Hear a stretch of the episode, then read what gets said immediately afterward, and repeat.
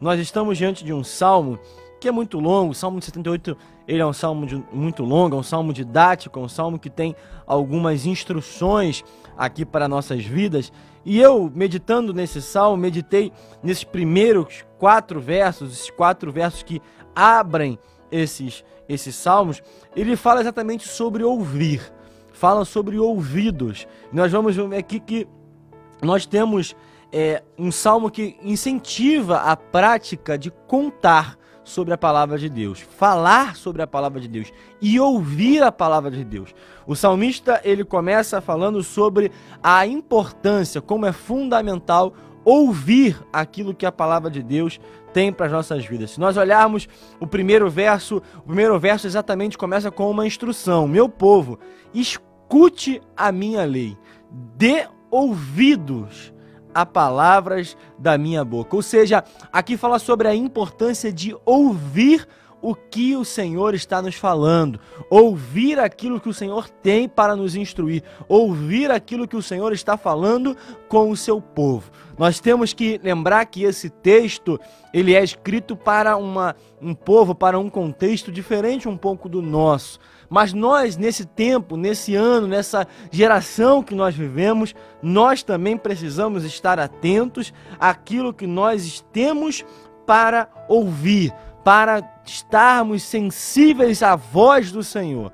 E nós vivemos um tempo onde muitas pessoas dizem que o Senhor não fala mais, que o Senhor não tem falado mais. A verdade é que o Senhor fala o problema é que nós estamos insensíveis à sua voz. Nós estamos ouvindo muitas vozes. A própria palavra do vozes, a palavra do Senhor fala que há muitos idiomas no mundo, há muitas vozes no mundo. Nenhuma delas é sem sentido. O problema é que nós estamos dando ouvidos a tantas coisas, a tantas vozes, a tantas instruções, a tantas pessoas, a tantas ideologias e acabamos esquecendo de dar ouvidos àquilo que o Senhor tem para a nossa vida. Recentemente, o nosso pastor aqui pregando e eu lembrando exatamente disso, meditando essa palavra, a importância de nós estarmos conectados com aquilo que o Senhor tá, está nos falando para esse tempo. Ele fa falou exatamente sobre isso e eu refletindo sobre Apocalipse, sobre as cartas às igrejas, nós vamos ver que há uma fórmula que se repete: é aquele que tem ouvidos para ouvir, ouça. Aquele que tem ouvidos, ouça o que o Espírito diz às igrejas. E é importante nós entendermos que Apocalipse é um livro que fala exatamente sobre o final. E quando o livro de Apocalipse é escrito, quando João tem a revelação do Apocalipse, aquelas igrejas da Ásia, elas ainda existiam de forma, em forma física, mas nós sabemos que essas igrejas não existem hoje, mas as instruções que elas nos, nos mostram, que elas foram, é, que foram recebidas por elas, servem para os nossos dias. E é fundamental que a gente pense o porquê o Senhor disse tão veementemente, tão enfaticamente sobre aquele que tem ouvidos, ouça o que o Espírito tem para a igreja. É para nós entendermos que no final dos tempos, no tempo que a gente está vivendo, uma dificuldade que a gente teria, uma dificuldade que a gente tem, é para ouvir aquilo que o Espírito tem para nos dizer. É ter sensibilidade à voz do Espírito, é ter sensibilidade àquilo que o Senhor tem para nos direcionar. Nós estamos ouvindo muitas vozes, nós estamos ouvindo muitas pessoas, nós estamos ouvindo a nossa própria consciência, ouvindo a nossa própria vontade, os nossos próprios desejos, às vezes ouvindo instruções de pessoas que não têm muito que nos instruir, mas nós precisamos estar sensíveis, nós precisamos estar é, atentos àquilo que o Senhor tem para nos contar. Nós vamos ver que nós temos essa, essa leitura, esse texto de Salmos, ela está num, numa sociedade antiga, onde as pessoas não tinham tanto acesso ao material escrito. Nós vamos lembrar que naquele tempo as pessoas é, que sabiam ler eram raras, poucas pessoas sabiam ler. Poucas pessoas tinham eh, habilidade, tinham a capacidade de ler um texto. Ainda mais do que isso, mais além do que isso, nós vamos ver que poucas pessoas tinham acesso ao material escrito. Era uma dificuldade daquele tempo que pessoas acessassem o material escrito. Por isso, no tempo bíblico, sobretudo no Antigo Testamento, no Novo Testamento também, mas principalmente no Antigo Testamento, era fundamental que a palavra do Senhor fosse passada de geração a geração de forma oral. As pessoas tinham que contar, tinham que falar sobre aquilo que aprenderam também de forma oral sobre a palavra de Deus. Nós vamos ver que era uma forma de repassar às próximas gerações, contando aquilo que Deus tinha feito, o que Deus fez pelo povo de Israel, aquilo que Deus tinha feito no deserto, como Deus abriu o mar, como Deus fez o maná cair, do, cair dos céus, como Deus fez que a água fosse acessada pelos israelitas no deserto, como Deus levantou grandes homens, levantou grandes profetas, e nós vamos ver que durante o Antigo Testamento, em muitos livros, em muitos capítulos da Bíblia, nós vamos ver que o conteúdo da palavra de Deus, o conteúdo que nós conhecemos, aquilo que foi registrado, ele é repassado, ele é reforçado, ele é repetido, ele é ressaltado diversas vezes, exatamente para ensinar ao povo. Era uma forma didática de ensinar ao povo, de não deixar o povo se esquecer daquilo que nós, é, daquilo que Deus tinha feito no passado.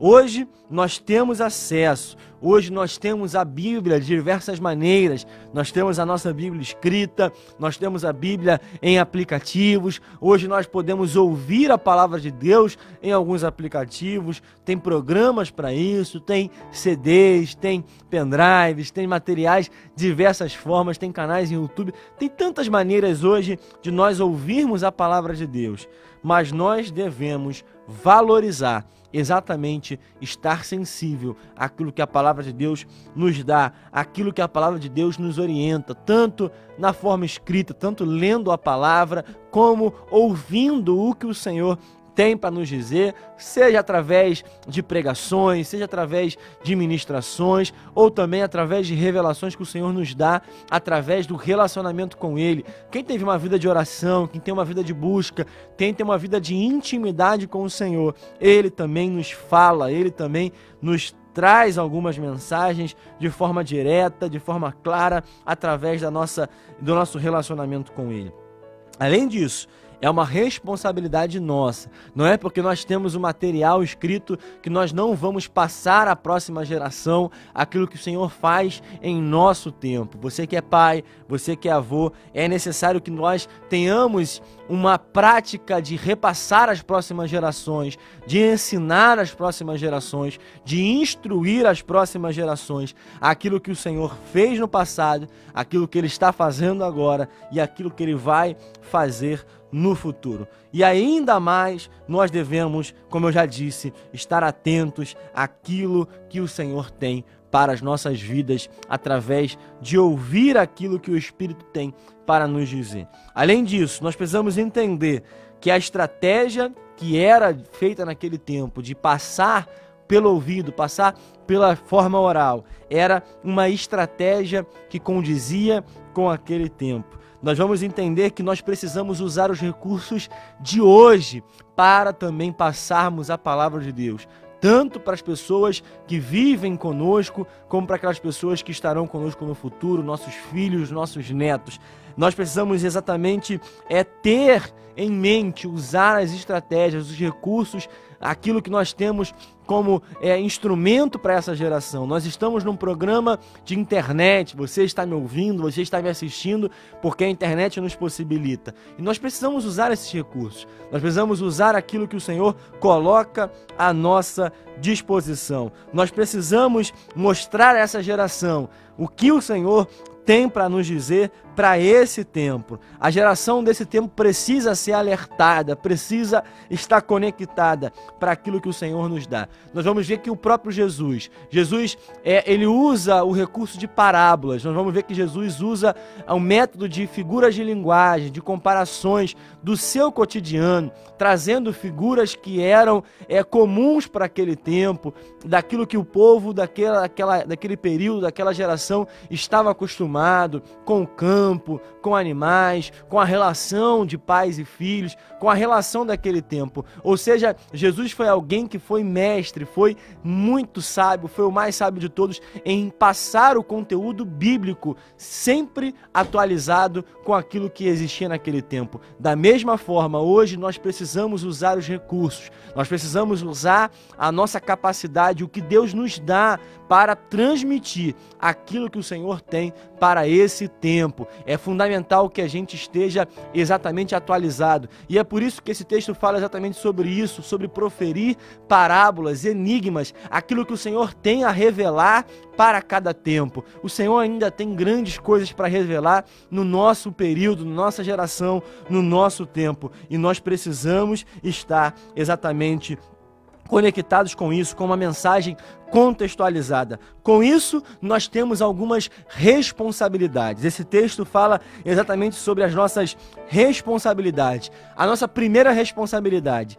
é respeitar, é ter o respeito, é ter aquilo como uma forma de respeitar aquele, aqueles que tiveram a sua contribuição para que a palavra de Deus chegasse até nós hoje. Nós precisamos ter bastante respeito, lembrarmos sempre daqueles que fizeram com que a palavra de Deus chegasse até hoje. Sejam os personagens bíblicos, sejam os autores que escreveram a palavra de Deus, sejam aqueles que traduziram a Bíblia, sejam os reformadores que incentivaram com que a Bíblia ficasse mais acessível para nós hoje, os nossos líderes, os nossos pais, os nossos pastores, aqueles que nos ensinaram a palavra, os nossos avós, aqueles que nos transmitiram a palavra. Nós precisamos ter muito carinho, não, precis... não podemos nos esquecer daqueles que nos transmitiram a palavra de Deus. A nossa segunda responsabilidade é transmitir à próxima geração os feitos de, de Deus em um nosso tempo e aquilo que nós aprendemos